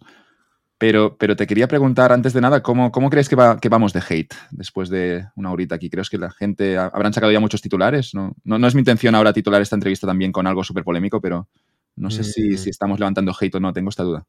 Yo creo que no, ¿eh? Yo creo que yo no lo percibo, yo no lo percibo, pero nunca sabes, ¿no? Hemos empezado seguramente el principio con ese tema concreto. No sé si la gente, algunos, como que han desconectado. Espero que no. Pero yo con el, ahora con el tiempo, a medida que va pasando el rato, es como, no, no, sí, sí, no, no sé. Espero que no haya hate, no, no lo percibo al menos, pero te lo quería preguntar. no, no, no, creo, pero ¿le tenés miedo al hate? No, ¿no? No, no, no, para nada, para nada. Sí, sí además es bueno, ¿no? y además tú lo has entendido con esa, con esa entrevista, ¿no? Es, bueno, también es una herramienta de marketing, ¿no? Pero era, te quería preguntar un poco si, si crees que alguien puede odiar ese discurso que estás construyendo sobre el dinero, de que al final, obviamente, se recomienda a la gente tener una relación más sana con él. Sí, eh, puede ser, ¿eh? alguien lo odiará. alguien lo odiará, es, así y seguramente dirá, enneagrama, pero ¿qué está diciendo este tío? Eh, vaya vende humo. Es que, es que forma parte de, las reglas del juego. Eh, que lo odie, quien lo odie, que se revise el porqué también, ¿no? Eh, y después, tampoco yo vengo acá a, dictar verdades absolutas, quiero decir, es mi visión del dinero, es lo que a mí me resulta útil y es como yo mismo he cambiado mi situación financiera, de ser un ignorante financiero a tener control económico, a tener control de mi vida. Entonces, como a mí me ha sido útil y a miles de clientes también, pues yo lo comparto. Y el que no, eh, no pasa nada. Yo, yo, acá no tengo, es que sé tan poco, es que sé tan poco, de verdad, que, cada uno que piense lo que quiere. Pero si hay hate, eh, maravilloso que venga y que nos lo diga también. El primer punto en, esta cuestión del dinero empiezas construyendo por el ahorro, ¿no? Y hablas de tener un colchón, hablas de tener un dinero para el peor escenario. Te había escuchado decir de que primero de todo intentar ahorrar una cantidad de 3.000 euros, pero luego tendríamos lo que se conoce como el, el, colchón financiero, ¿no? Que tener, aquí ya depende de cada uno, pero tener cubierto tus gastos durante desde unos pocos meses hasta un año o dos años, ¿no? ¿Por qué es importante tener ese colchón financiero? Porque con el ahorro estás comprando libertad. O sea, necesitas. Eh, si tú no tienes un ahorro, es que sos una marioneta del dinero. El dinero te está controlando absolutamente porque tenés que tomar decisiones eh, poco inteligentes, muy probablemente que te desvíen de tu estilo de vida para agarrar dinero para pagar las deudas. Estás en la famosa carrera de la rata que dice Robert Kiyosaki, ¿no? Entonces el ahorro compra libertad. O sea, yo estoy totalmente en contra de los ahorradores son perdedores. Pues no, la, verdad que quieres que te diga, los ahorradores eh, eh, es gente que tiene eh, la capacidad de, disponer de tiempo, de no estar a merced de, de una decisión para relacionada con el dinero a corto plazo y, creo que es, necesario. Pasan cualquier cosa, la vida pasan, pasan catástrofes, pasan dramas y, y te permite decir que no, el ahorro te permite decir que no, el ahorro te permite, eh, te, da autoestima, es que el ahorro te da la capacidad de, tomar decisiones más alineadas con la vida que quieres. Entonces, eh, animamos a la gente a, ahorrar. Yo puse una almohada financiera, le digo yo, de 3.000 pavos cuando no tengo nada. Yo me acuerdo cuando no tenía eh, 1.200 en el banco eh, y se me hacía un mundo llegar a 3.000. Pues dije, primer objetivo son 3.000 pavos. ¿Qué tengo que hacer? ¿Tendré que ir a servir copas al bar de la esquina? Voy a servir copas. ¿Haré más horas extras que me la pagarán mal? Me da igual. Pero tú tienes que responsabilizarte y conseguir como primer paso 3.000 pavitos. 3.000 pavos, quiero decir, si no estás una fragilidad económica muy, muy grande, ¿no? Eh, así que ese es lo, que, lo que animo a las personas que no llegan a eso. Y luego el colchón, esa es la almohada financiera, el colchón financiero, cada uno decide cuánto tiempo, ¿no? A mí me gusta tenerlo de amplio, sabiendo y asumiendo que estoy perdiendo dinero, capacidad de, de compra, ¿no? Debido a la inflación, pero a mí el tener un colchón de X años me permite ganarle esa rentabilidad con la toma de decisiones más inteligentes con mi negocio. Así que estoy a favor del ahorro 100%. La otra cara de la moneda, en este caso aquí sería la, deuda al crédito, y, obviamente recomiendas, eh, a veces es necesario, a veces necesitamos un crédito, pero siempre intentar minimizarlo y también que cuando puedas de algún modo eh, devolver un crédito, pues que lo hagas lo antes posible. Sí, uh, esta visión está enfocada muy ¿no? a, las personas que no tienen una gran educación financiera. Está claro que muchas, muchos expertos e inversores se apalancan mucho en la deuda para lograr más eh, dinero y está muy bien, pero eso son fases más avanzadas. Si no eres un inversor experto, pues yo, yo vivo más fácil, eh, más relajado si no tengo deuda, deuda al consumo, evidentemente. Para mí, cuanto más ligera tenga mi mochila, ah, insisto que es más fácil tomar decisiones, más ligero me siento y, tampoco eh, nos hemos acostumbrado a vivir en deudas porque tenemos un país eh, totalmente endeudado que fomenta la deuda constantemente y, no creo que, insisto, tampoco nos, haga tomar buenas decisiones estar endeudados porque es, alimentar un poquito la carrera de la rata. Entonces yo, ah, deudas, insisto, al consumo, yo no, no soy muy amigo un país que también penaliza el ahorro, todo lo contrario. Pero tendrás como muchas reglas y un escenario social ahora mismo con los tipos de interés subiendo, pero que se sigue penalizando el ahorro porque se paga muy poquito para, por el dinero que dejas en el banco. Sí, este país. Bueno, yo soy argentino, ¿qué te voy a contar de ahorro, dinero, inflación, eh, impuestos? Es que yo vengo, yo vengo un poco de la España de, que lamentablemente visualizo en unos años no sé si tan catástrofe como Argentina, pero la tendencia es que, ostras, es que somos un país muy similar donde cada vez veo medidas eh, más similares, donde veo una idiosincrasia que lamentablemente pega bastante con, el populismo argentino, que ha destrozado un país entero, que tiene al no sé qué porcentaje de la población eh, en pobreza donde la clase media va desapareciendo y, lamentablemente acá en España veo indicios de, de, convertirnos en una Argentina. Y en, la destrucción de la riqueza de este país, donde cada vez le ponen más trabas a los empresarios, cada vez pagamos más impuestos, cada vez todo está más caro, cada vez hay más planes, cada vez se fomenta más eh, eh, el no trabajar, el que te den, ¿no? Te dan, eh, quiero dinero, dame dinero y voy a exprimir y, estrangular y desangrar a todos los empresarios a los que tengan algo de riqueza, incluso ahorro, patrimonio, pues venga, venga, más, más y más, más impuestos. Entonces, lamentablemente, pues eh, estas son las normas del juego que hay eh, y por ahora las estoy jugando, pero veremos más adelante cuando veo muchos argentinos y me dicen, no, es que me recuerda un poco a Argentina hace un año, hace unos años, es como diciendo, joder, eso no son buenas noticias. Eh, sí, lamentablemente los paralelismos son grandes. Eh, está claro que al final uno tiene que saber. Eh, yo, soy muy consciente que yo amo Barcelona, Joan. Yo amo Barcelona, es, Cataluña es mi, mi, casa, donde me siento como en casa. Yo nací en Argentina, he vivido en varios lados, he montado negocios en diferentes sitios, pero aquí es donde me siento como en casa y me dolería muchísimo tener que irme pero, pero soy muy consciente que es muy probable que más adelante me tenga que ir, porque creo que esto, eh, para los que generan riqueza, para los que intentan hacer las cosas bien, cada vez va a ser más complicado y al final, por un, pues, un, tema fiscal, evidentemente, no me parece justo, 21% de IVA, 25% de impuestos a sociedades, te pasas a, el dinero como persona física y pagas hasta un 47%, va sumando, va sumando, va sumando, y hostia, eh, ¿para, ¿para quién trabajas? ¿Cuánto dinero me queda. ¿Realmente tiene sentido todo el esfuerzo que estoy dando para pagar, pagar, pagar constantemente y encima tener la indefensión jurídica que hay en este país, ¿no? Donde Hacienda está con lupa. Hacienda en vez de ir y decir, hey, te marco un error, no, no, voy a buscarte el error, voy a ver que a penalizarte por eso, voy a tratar de desangrarte también. Entonces, eh, es un escenario en el que generar riqueza es complicado, ya lo hemos vivido, eh, generaciones destruidas y, bueno, no quiero ser pesimista, pero es que casi que soy realista.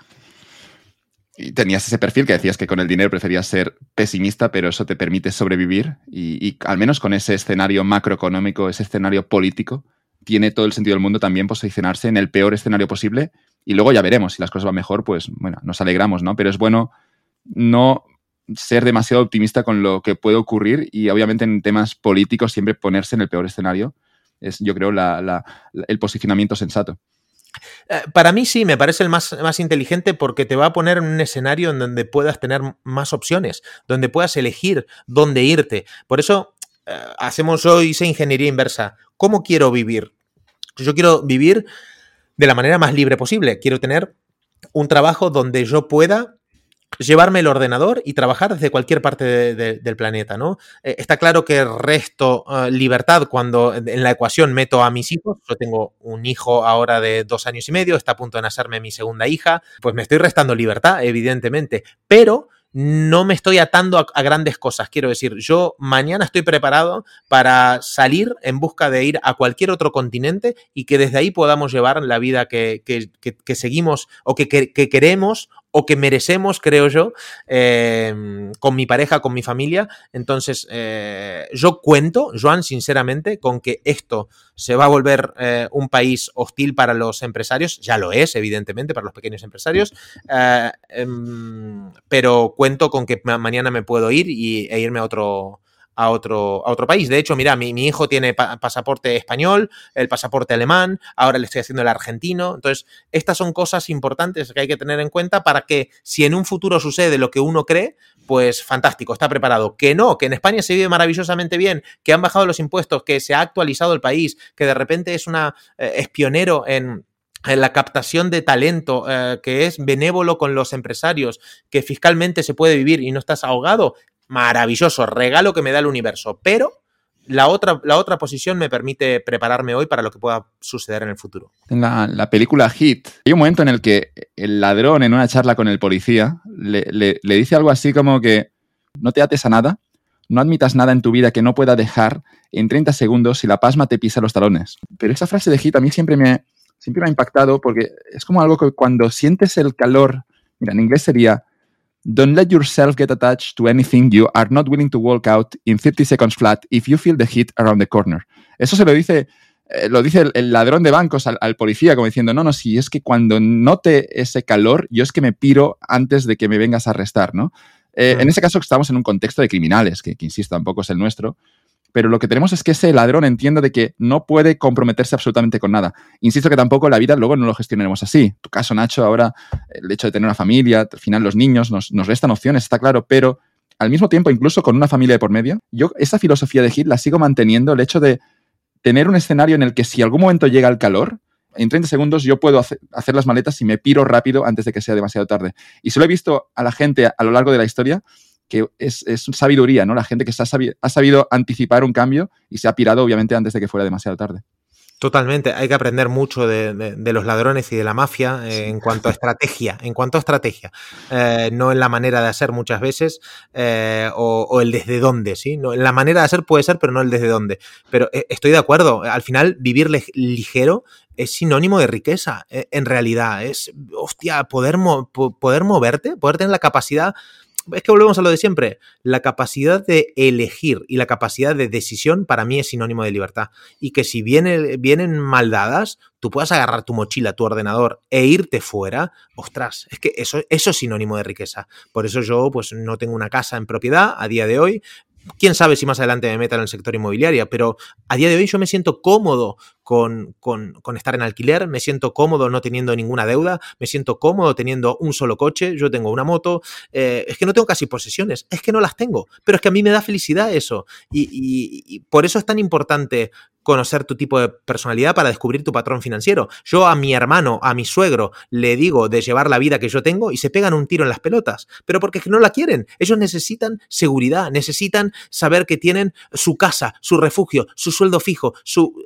Vale, perfecto, pero claro, eh, lo que a ellos les sirve para mí no es útil. Entonces, empezar a conocerte primero, saber cómo te relacionas tú con la vida, contigo mismo, con los demás y con el dinero, es la clave para saber para tomar decisiones más inteligentes. O sea, lógicamente a, mi suegro le, he explicado un montón de veces desde hace, pero no sé cuántos años lo del Bitcoin, pues no quiere ni saber. Claro, eh, eh, cuando ahora, cuando uno está bien posicionado, dice, hostia, pero qué cabrón, eh, mira, qué suerte has tenido. No, suerte no, cabrón. Si te lo vengo diciendo hace tiempo. Eh, pero claro, él no va a arriesgar una parte de su patrimonio en meterlo en Bitcoin, ni en nada que sea con un mínimo de riesgo pero lo entiendo. Claro, yo durante mucho tiempo intentaba convencer a una persona que es radicalmente opuesta a mí para que haga lo que a mí me es útil. No, no, es que esto es un camino de autoconocimiento puro y duro, la vida misma, ¿no? Es cómo quiero vivir, quién soy, qué quiero hacer, de qué manera quiero vivir, y es tan legítimo lo que tú haces, Joan, lo que yo hago como mi suegro, pero intentar convencer al otro de lo que para uno está bien, cada uno tiene su verdad y que siga su, su camino. Es que dejemos en paz a la gente, ¿eh? 100% de acuerdo, pero sí que intuyo que a veces el, problema es em, un, escenario, que, un problema de, autoconocimiento que describes muy bien, pero que hay gente, incluyo yo, yo en algún momento seguramente ha habido alguna tensión en el sentido de que no estaba siendo honesto conmigo mismo, ¿no? Y, si hay, insisto que en este podcast yo no creo que tengamos que dar lecciones a nadie, simplemente estamos reflexionando sobre el rol del dinero en nuestra vida, en la tuya, en la mía, cómo, cómo lo percibimos, pero que eso quizá no encaja con otra persona y es totalmente normal, ¿no? Porque por suerte los humanos somos distintos, ¿no? Pero me gusta esta idea también del autoconocimiento en el sentido de que habrá gente a veces, y a nosotros nos ha ocurrido, incluso nos puede ocurrir ahora, nadie está de algún modo a salvo, de, de que como no estás siendo honesto contigo mismo, lo que tienes es que llevas una mala relación con el dinero. Yo creo que esa idea sí que la veo potente.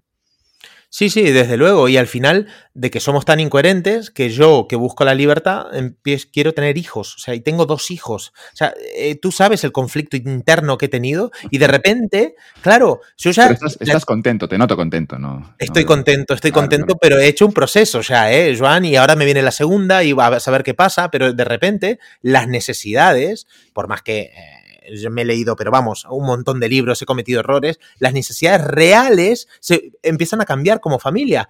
No es lo mismo vivir dos personas en un piso que de repente dos nenes. Es que ya necesitas un poquito más de espacio. Quiero decir, ¿Puedo vivir en un piso? Sí, evidentemente que puedo vivir en un piso. ¿Me puedo permitir lo otro? Sí, también me lo puedo permitir, por suerte. Trabajo para eso y quiero que mis hijos se críen en una casa con un poco de jardín, por ejemplo, ¿no? Entonces, ya automáticamente, ¡pam!, tus necesidades se han, elevado. Y claro, eh, ostras, eso a mí me duele porque es que, porque en el fondo el Nacho no quiere eso y lo está haciendo. Entonces tenés una incoherencia mental y te vas metiendo en unos gastos más profundos cada mes, pero es lo que tiene, es lo que tiene. Y claro, ahora estamos en el siguiente paso, la educación de los hijos. Ostras, pues es que ya es otro temazo. Pero bueno, es vivir entre la incoherencia diaria, constante, sabiendo un poco hacia dónde quiere ir y sabiendo que los hijos también te repercuten, eh, que es un mayor peso, entre comillas, a la vez que te da una felicidad enorme, eso no se discute, pero te hace tomar decisiones desde otro punto de vista. Y, que admitir que cambias de opinión también es, la palabra es liberador, que, no, mira, yo pensaba eso, pero eh, acepto con mucho gusto que tenga esta obligación y obviamente que tenga estos gastos a final de mes, ¿no? Porque si al final tampoco la decisión, si no, la decisión que tomaríamos sería no tener hijos. Eh, desde luego, desde luego. o sea, eh, ahí hay un componente genético y biológico mucho más potente que racionalmente tener hijos, ostras, em, no le veo mucho sentido, ¿eh? para un montón de cosas, pero después está en juego otra parte más, más humana, más biológica, eh, donde, donde, bueno, entran en, la ecuación, ¿no? Pero, pero sí, forma parte del camino, al final, Joan, es lo que decimos, o sea, acá yo de verdad que no sé quién tiene verdades absolutas, ni yo, ni tú, ni, ni ninguno que ha pasado por aquí, que cada uno viva su vida, que cada uno sepa cuándo cambiar, cuándo retirar lo que dijo y que el cambio es una constante, nuestra vida y que nos acompañará siempre. Y lo que hoy me es útil, mañana no me será y trataré de desecharlo. Entonces, yo parto mucho desde esa visión de decir, mira, es que la verdad no tengo ni idea de la mayoría de cosas, eh, los humanos vamos haciendo lo que podemos con lo que tenemos, pero, pero la base es eh, conocerse, saber bien hacia dónde quieres caminar, en el punto en el que estás y tomar decisiones que te vayan, que te dejen ir a la cama con la, con la conciencia tranquila. Yo me voy a la cama, le doy un beso a mi mujer, le doy un beso a mis hijos y estoy contento. Dentro de este plan financiero me gustaba también porque hablabas de la importancia de al menos controlarlo, ¿no? Mucha gente que perderá el control de gastos, ingresos, sobre todo gastos, y en, tu caso, Nacho, nos animabas a, tenerlo al menos anotado, a tampoco obsesionarse, a no, anotar exactamente, quizá absolutamente todo lo que ocurre o a sentirte mal cuando gastas, también a gastar con alegría, pero de tener al menos ese control financiero porque si no nos podemos encontrar de que, de que simplemente no, no estamos controlando nuestras finanzas. Sí, desde luego. Yo tenía un descontrol absoluto de mis finanzas cuando hice el típico ejercicio y básico de sumar, multiplicar, restar, dividir, que es controlar lo que ingresa, lo que sale. Eh, te das cuenta de la realidad. Una cosa es pensar en qué gastas el dinero y otra cosa muy diferente es saber en qué gastas el dinero. No tiene nada que ver una cosa con la otra. Eh, y yo me obsesioné durante un tiempo con, ir al céntimo, al detalle, con bucear en las profundidades de mis finanzas personales. Me fue útil en su momento y, ahora ya no me es tan útil. Yo tengo controlado más o menos eh, lo que gasto, pero no al céntimo. Esa es una realidad, pero porque estoy en otra etapa, estoy en otro momento y lo gestiono de otra manera. Pero sí que animo a la gente a hacer este ejercicio porque, eh, insisto, puede parecer, es perezoso, puede parecer perezoso, pero es revelador y, te puede, bueno, claramente te hace tomar mejores decisiones si eres capaz de analizarlo de una forma correcta. Luego, hace un momento hablabas de que en España era difícil la libertad financiera. O lo, decías por un tema de que los ingresos, los salarios a veces son bajos, eh, los impuestos pueden ser muy altos. ¿Por qué es imposible o difícil la libertad financiera en España? Sí, yo creo que se tienen que dar un par de, variables en la ecuación. Primero creo que eh, necesitas salarios altos y aquí no hay salarios altos, ¿no? A nivel general, digo, ¿eh? Porque yo hoy me encuentro personas que, con todos mis respetos, ganan mil poco euros al mes y quieren la libertad financiera. Eh, actitud correcta, pero creo que eh, no está bien situado con la realidad, ¿no? De que, que compone esto. Para mí necesitas salarios altos. Mm, para jugar con la libertad financiera, tal vez necesitas jugar con el arbitraje de países, ¿no? Y, con un sueldo de por ahí 2.000 euros o mil y pico euros en función de tu estilo de vida y que no tenga familia y tal, jugando con el arbitraje de países e irte a un lugar como Argentina, como Tailandia, como Indonesia, Filipinas, etcétera, sí que puedes optar a tener eh, libertad financiera. Em, y la otra variable que entra es el tiempo. La gente de repente ve un anuncio en Instagram o un cripto bro en Twitter diciendo cuatro tonterías y se piensa que la libertad financiera la consiguen en, en cuestión de dos años y eso tampoco. Entonces, poca gente está dispuesta a aguantar X años haciendo lo que tiene que hacer para conseguir libertad financiera. Entonces, son tres variables, sueldo alto, arbitraje de países tal vez y tiempo que tenés que darle para conseguir esa libertad financiera que no es tan fácil como se vende por ahí. ¿Cómo, ¿Cómo, ves ese movimiento del FIRE? Que yo también lo descubrí hace poco, ¿no? Eso en inglés significaría es Financial Independence Retire Early, que es mm. la libertad financiera y retirarte temprano. Pero todo ese movimiento del FIRE, lo que ocurre al final es que también es en un contexto como el de Estados Unidos, con a veces salarios muy altos y también, obviamente, gente que de algún modo también vive la vida sin añadir ningún tipo de obligación, que al final también es fácil retirarte cuando, cuando lo haces de una manera que puedas tener los gastos bajos, pero si, por ejemplo, quieres tener hijos, todo eso del FIRE obviamente se va a complicar muchísimo.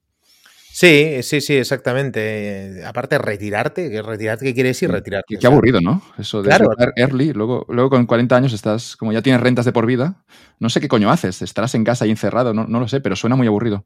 A mí, me, a mí me deprime completamente. Ya es que retirarte pronto, ¿retirarte de qué? ¿De, la vida? de la vida. De la vida, ¿no? Es que ya te pegas un tiro en las pelotas y te vas. No, yo, no, yo no le encuentro mucho sentido. O sea, yo, yo creo que voy a trabajar toda la vida, pero ¿por qué? Porque me apasiona, porque me encanta hacer lo que hago. Eh, tal vez no al ritmo que le, que le, doy ahora, pero yo trabajo para poder. Eh, darle a mis hijos también la vida que quiero, para vivir la vida que yo quiero como, con familia, pero hostia, retirarme pronto es que quiere decir que muy probablemente la gente que dice eso es que no está haciendo algo que le apasiona, porque si tú te, si te apasiona, es que yo no quiero dejar mi podcast, yo no quiero dejar de escribir, yo no quiero dejar mi empresa, es que no lo quiero hacer, ¿por qué? Porque es que siento que aporto realmente un valor a las personas, que la vida de las personas mejora con, con algo que yo hago y es que a mí me produce felicidad juntarme con Enrique Sánchez y hacer mi podcast, escribir mi, libro. Es que me produce retirarme pronto, no, le veo el sentido. Digo, ¿para qué? No, suena, aburrido. Y de hecho, la, gente que, insisto aquí, eh, ojo con mis palabras, a ver si consigo decirlo bien, pero la, gente que tiene la desgracia de tener en ese caso, a veces una familia que, le que, puede ofrecerle absolutamente todo a nivel económico, a veces esos, esos jóvenes eh, se pueden encontrar un poco que, la, que es difícil darse un sentido en la vida, ¿no? Es el hecho, el momento en el que estás cubierto al 100%, no sé hasta qué punto tampoco, digamos, insisto, la vida siempre es más fácil y, y todo es mucho más cómodo desde una posición de privilegio, pero no sé hasta qué punto también, como en la vida, tenemos que darnos sentido y encontrar un poco nuestro sitio. En el momento en el que alguien lo tiene todo absolutamente cubierto, no sé sí, habría que mirarlo, ¿no? Pero hasta qué punto te puede, puede hacer mucho más difícil el hecho de encontrar un sentido, de, encontrar tu sitio en el mundo, el hecho de que, de que, básicamente tus padres te digan que estás cubierto hasta el día en el que te mueras. Sí, eh, estoy de acuerdo. Por eso creo que a veces el hecho de tener como motor el decir, bueno, voy a conseguir dinero, voy a probar cosas para conseguir dinero, para mejorar la comodidad de mi vida, eh, hostia, eso ya te mantiene, en pie y te permite también eh, probar cosas nuevas, atreverte o no, o no darte otra opción que decís, lo tengo que hacer esto. Entonces, eh, puede ser otro escenario en el que te permite descubrir cosas que de la otra manera no tienes el motor, la gasolina o la necesidad para salir ahí afuera y hacer lo que la vida te dice que tienes que hacer. ¿Por qué? O, la vida o tu cuenta bancaria, eh, es lo mismo, ¿no? Eh, entonces, eh, cuando no tenés pasta, pues tenés que, que, probar cosas nuevas y eso te hace crecer como persona, te hace crecer como profesional, te hace atacar áreas, oportunidades diferentes que de la otra manera, tal vez, y solo tal vez, por ahí no tendrías que hacerlo. Sí, no, y que no investigarías o no tomarías algunos riesgos eh, cuando de algún modo ya tienes el problema resuelto, ¿no? Que insisto que aquí también parte de nuestra satisfacción es el, propio hecho de resolver el problema, de, atacar algo, de, de, pelearlo y de salir victoriosos en ese proceso, pero que cuando estás cubierto al 100%, en esa vida tan, tan cómoda, no sé hasta qué punto podría ser, incluso, insisto, eh, yo en caso de duda prefiero nacer en una familia con padres muy ricos, pero tengo la duda de si luego se da difícil darte ese propósito e incluso te puede llegar a joder un poco a nivel psicológico. Sí, sí, eh, es así, eh, es tal cual. Y de hecho, el otro día lo hablaba con un amigo, ¿no?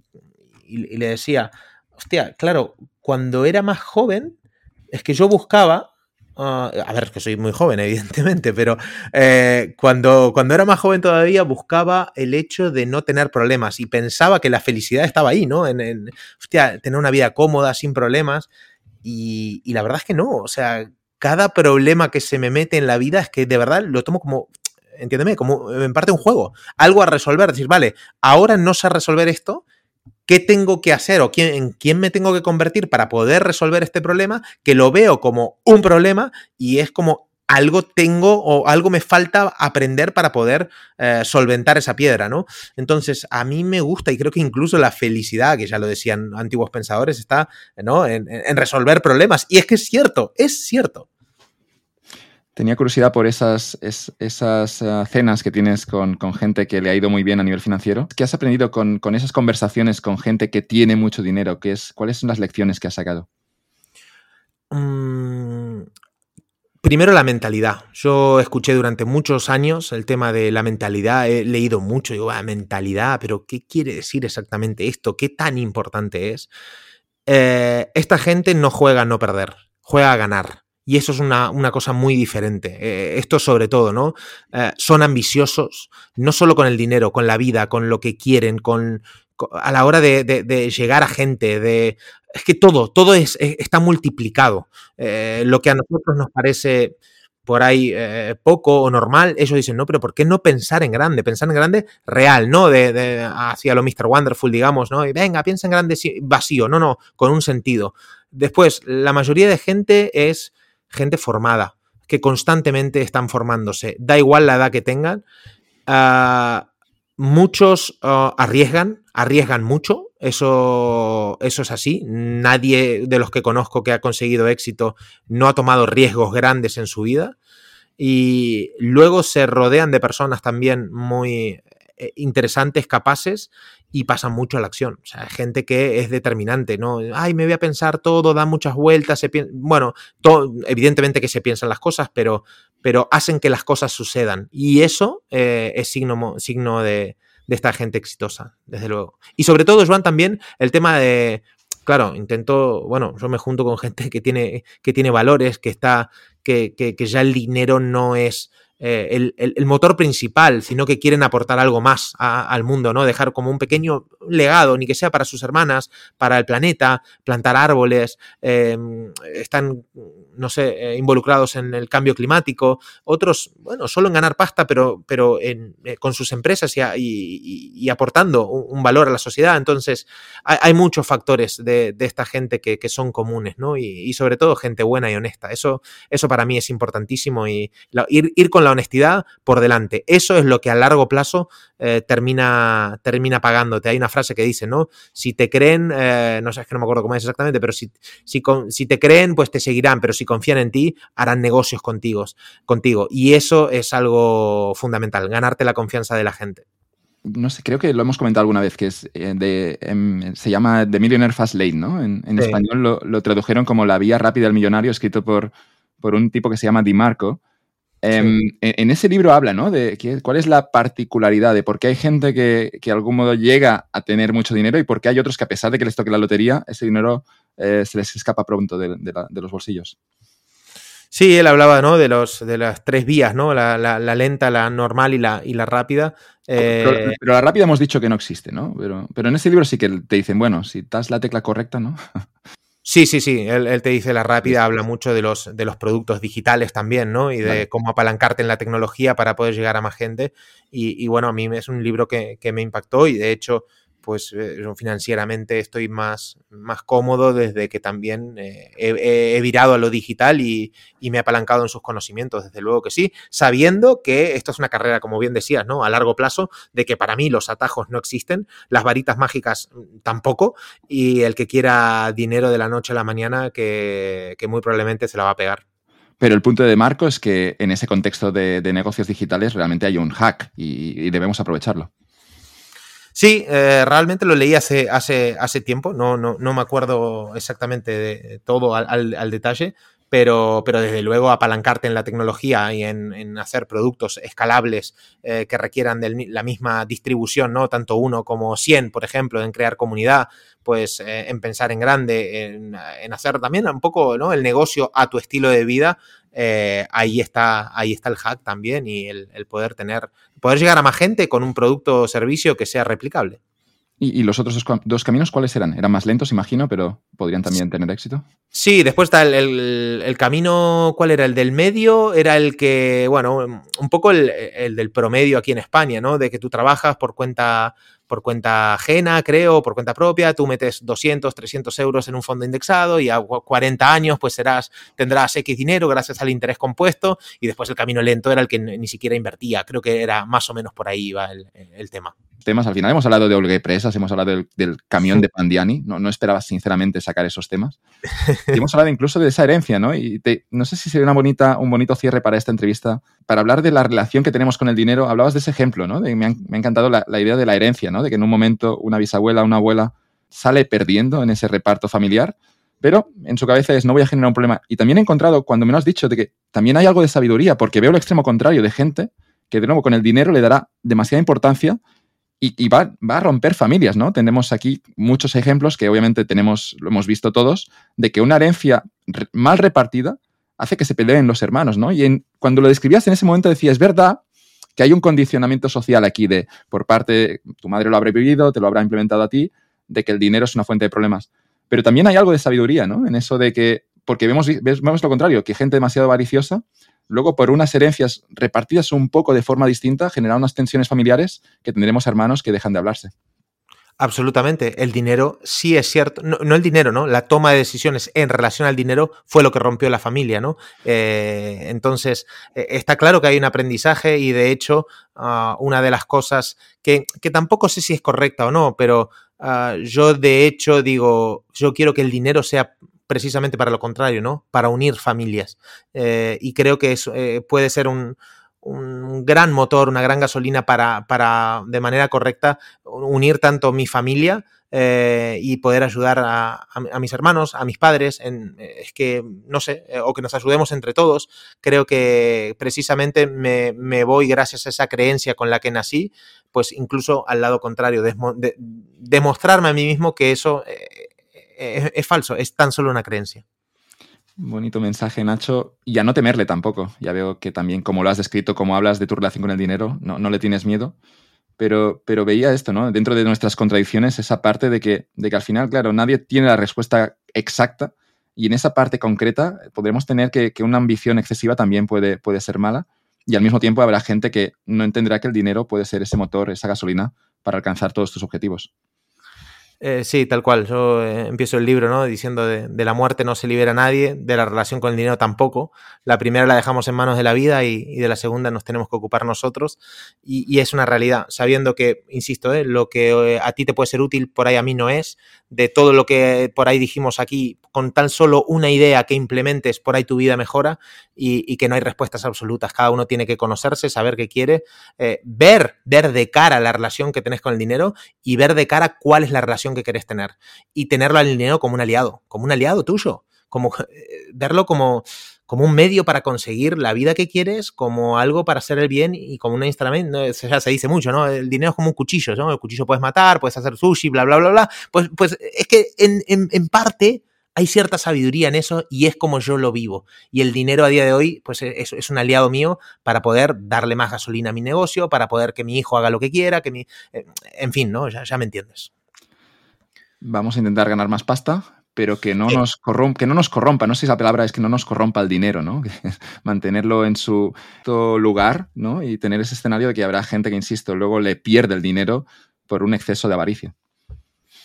Desde luego, invitamos a la, a, la gente a que, a que gane más dinero sabiendo bien quién es, dónde está parado y hacia dónde quiere ir y que el dinero sea una consecuencia de, de lo que es como persona. Yo creo que, sinceramente, ¿eh? ya poniéndonos un poquito más eh, filosóficos y realmente lo siento así, eh, el dinero en cierta manera es una consecuencia de, lo que eres como persona, de lo que aportas eh, y cuanto más crezcas y más habilidades tengas, más capacidades, más te formes, hostia, mejor intentes dejar una huella en este planeta, creo que la vida te recompensa con, más dinero, la vida paga, no sé cuándo, pero termina pagando y, el dinero también es un, premio para, lo que, para el legado que tú has dejado ya que negocien sus salarios si realmente consideran que deben ganar más.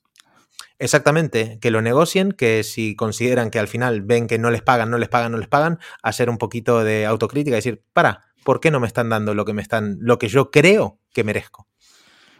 Queda, queda clarísimo el mensaje, Nacho. Ha sido un placer escucharte y espero que tengas muchas más polémicas virales para que promocione más el libro y que te, que te vaya muy bien en, ese, en tus futuros proyectos. Un placer enorme, Joan. Muchas gracias.